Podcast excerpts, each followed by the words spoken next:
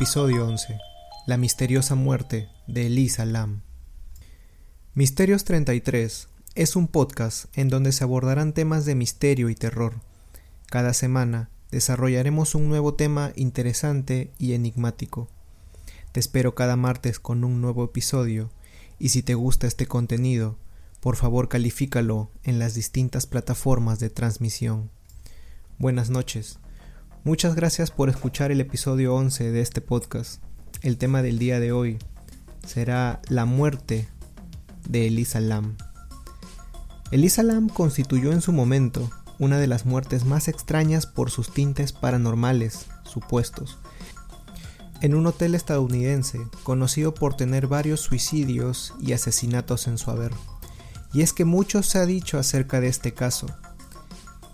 E inclusive el último video en el que se le ve con vida a Elisa es muy impactante, ya que nos muestra una persona completamente fuera de sí. Este video estará disponible también en el episodio que colgamos en YouTube. Ahora comencemos. Elisa Lam nació el 30 de abril de 1991 en Vancouver, Canadá. Sus padres eran emigrantes chinos, los cuales tenían un restaurante en Burnaby, una ciudad de Columbia Británica, en las afueras de Vancouver. Elisa Lam estudiaba en la Universidad de Columbia Británica, pero para el año 2013, el cual fue el año de su muerte, ya no se encontraba registrada en ningún curso. Elisa fue diagnosticada, desde adolescente, con un serio trastorno bipolar y depresivo, por lo cual necesitaba medicación constante y estricta abrumada. Decidió dejar sus estudios para viajar sola, ya que quería conocer la costa oeste de los Estados Unidos de América, y sobre todo Los Ángeles. Sus padres pidieron que mantenga constante comunicación con ellos, y sobre todo que no deje de tomar su medicina. Ella llegó a esta ciudad el 26 de enero del 2013, con planes de quedarse hasta el 31 del mismo mes, y decidió alojarse en el Hotel Cecil. El Hotel Cecil, del cual ya hablaremos a profundidad en el próximo capítulo de este podcast, cuenta con una larga lista de asesinatos, suicidios, desapariciones y reportes de actividad paranormal. Está ubicado en Skid Row. Originalmente fue un hotel de negocios, construido en la década de 1920. Sin embargo, Debido a la Gran Depresión, o también conocida como crisis del 29, el barrio decayó tanto que el Hotel Cecil cambió su mercado objetivo original y dio paso a ofrecer alojamiento a personas de dudosa reputación y que podían costear los bajos costos de alejamiento. Esto quiere decir que el hotel tuvo que bajar tanto sus costos de alojamiento que ya no recibía al público objetivo al que estaba destinado sino empezó a recibir a personas de mal vivir y que simplemente querían un cuarto para pasar la noche. El Hotel Cecil aún se encuentra en funcionamiento y después de una reestructuración total, ahora se llama Stay on Main. Elisa Lam decidió quedarse en este hotel debido a lo accesible de sus habitaciones e inicialmente se le asignó una habitación compartida. Sin embargo, sus compañeras de cuarto se quejaron por ciertos comportamientos extraños de Lisa, por lo que se le asignó una habitación propia. Otros incidentes durante su tiempo en Los Ángeles fue que la tuvieron que retirar de un set de televisión, ya que exigía que el presentador leyera una carta que ella había escrito. La gerente del hotel Stay on Main en ese momento indicaba que también hubo altercados con Elisa en el lobby Ahora, ella pensaba quedarse a lo mucho cuatro noches en el hotel, por lo que en muy poco tiempo todo esto escaló muy rápido. Una chica que en teoría tenía su enfermedad controlada había causado altercados que hacían dudar de su cordura. La alerta final saltó cuando Elisa no dejó su habitación el primero de febrero del 2013. En su habitación había dejado sus pertenencias, sus documentos, su medicina, y es aquí cuando la policía y los perros de casa empezaron a buscarla por las calles del centro y en el mismo hotel, pero no se descubrió absolutamente nada para llegar a su paradero. Casi dos semanas después, la policía, abrumada por el caso, sin llegar a nada y con los padres pidiendo explicaciones de en dónde está su hija, se decidió soltar en los medios de comunicación un video del último avistamiento de Elisa en uno de los ascensores del Hotel Cecil. El video inmediatamente cobró notoriedad por los extraños movimientos que realizaba Elisa en este. Este video también estará disponible en nuestro episodio subido a YouTube. La cámara de una de las esquinas traseras de la cabina del ascensor mira hacia abajo desde el techo, ofreciendo una vista no solo del interior, sino también del pasillo exterior. Al principio, Elisa entra vestida con una sudadera con cremallera roja y capucha, sobre una camiseta gris, con shorts negros y sandalias. Entra desde la izquierda y va al panel de control.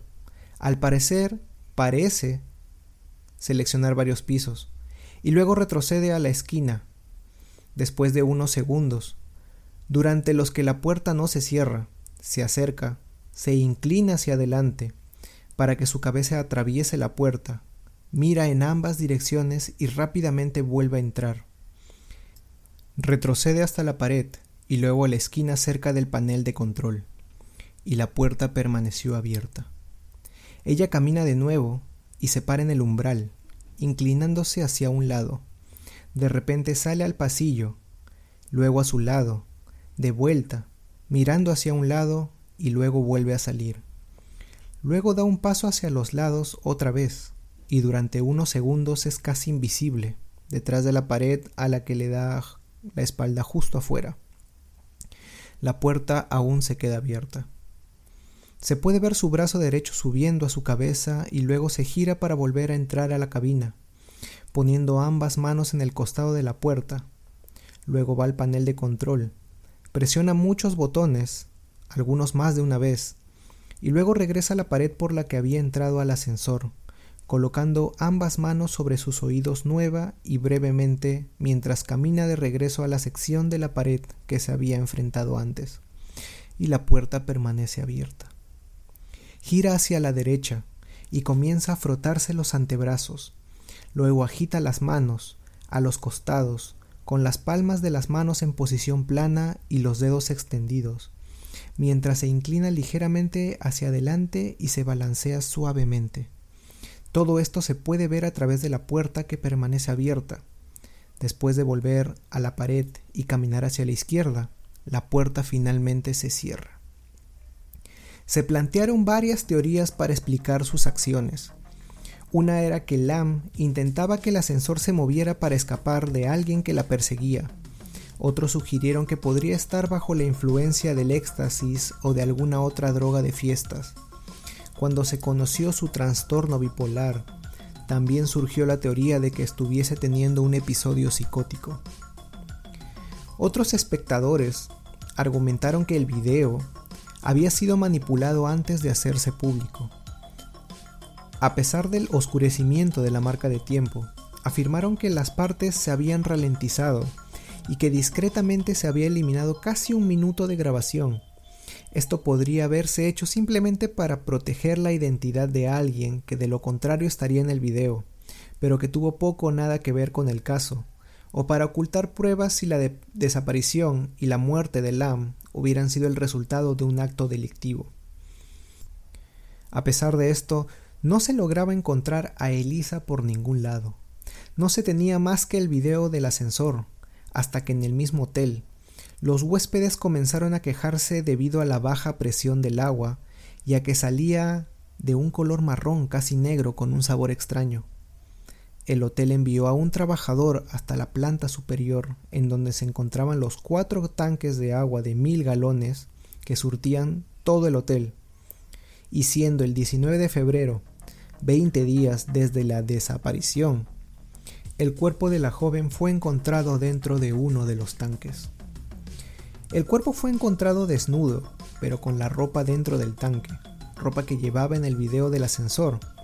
También estaba la llave de su habitación y su reloj. El cuerpo de Lisa estaba moderadamente descompuesto e hinchado. No había rastros de agresión sexual, golpes o suicidio, y las muestras de sangre mostraban rastros de su medicina y alcohol. El hallazgo de su cuerpo dejó más preguntas que respuestas. El acceso a la azotea estaba restringido, tenía alarmas que de haberse abierto la puerta de acceso se hubieran activado, cosa que no pasó. Aunque esto se pudo evitar, accediendo a la azotea por la escalera de emergencia localizada en el exterior del edificio. El tanque tiene una altura de más o menos 3 metros, por lo que solamente se puede acceder por medio de una escalera. Además de tener que abrir una pesada puerta para acceder al interior de este, y según pueden ver en las imágenes, Elisa no hubiera tenido la fuerza para poder levantar dicha puerta. La teoría más aclamada actualmente, dejando de lado lo paranormal, es que Elisa, debido a su condición mental, sufrió un episodio psicótico, derivado de su trastorno bipolar tipo 1. Esto significa que escuchaba voces o alucinaba con objetos y personas que no estaban realmente allí. Esto desencadenó el comportamiento extraño del video del ascensor, haciendo que Elisa crea que alguien o algo la estaba persiguiendo. Y en su afán de escapar, terminó subiendo a la azotea al tanque e ingresando en él, encontrando finalmente la muerte al no poder salir, quizás en un último momento de lucidez. Pero ¿por qué si Elisa tenía medicamentos para controlar su estado mental, terminó sucumbiendo bajo los más oscuros efectos de esta? Según la autopsia forense y sus objetos encontrados en el cuarto, ella habría estado dejando de tomar la medicina en la dosis que debía y esto sería el detonante para todo lo ocurrido después. El caso se cerró catalogando la causa de muerte como ahogamiento accidental. Nunca sabremos exactamente qué pasó por la mente de Elisa. Aún quedan muchas preguntas abiertas para este caso, pero como reflexión final, esto nos muestra la importancia de una adecuada salud mental. Llevar el tratamiento correcto debería salvarnos la vida. Acompáñenme la siguiente semana en un nuevo episodio con otro tema sumamente interesante y lleno de enigmas que descubriremos juntos. Gracias por escuchar Misterios 33 Podcast. Hasta la próxima.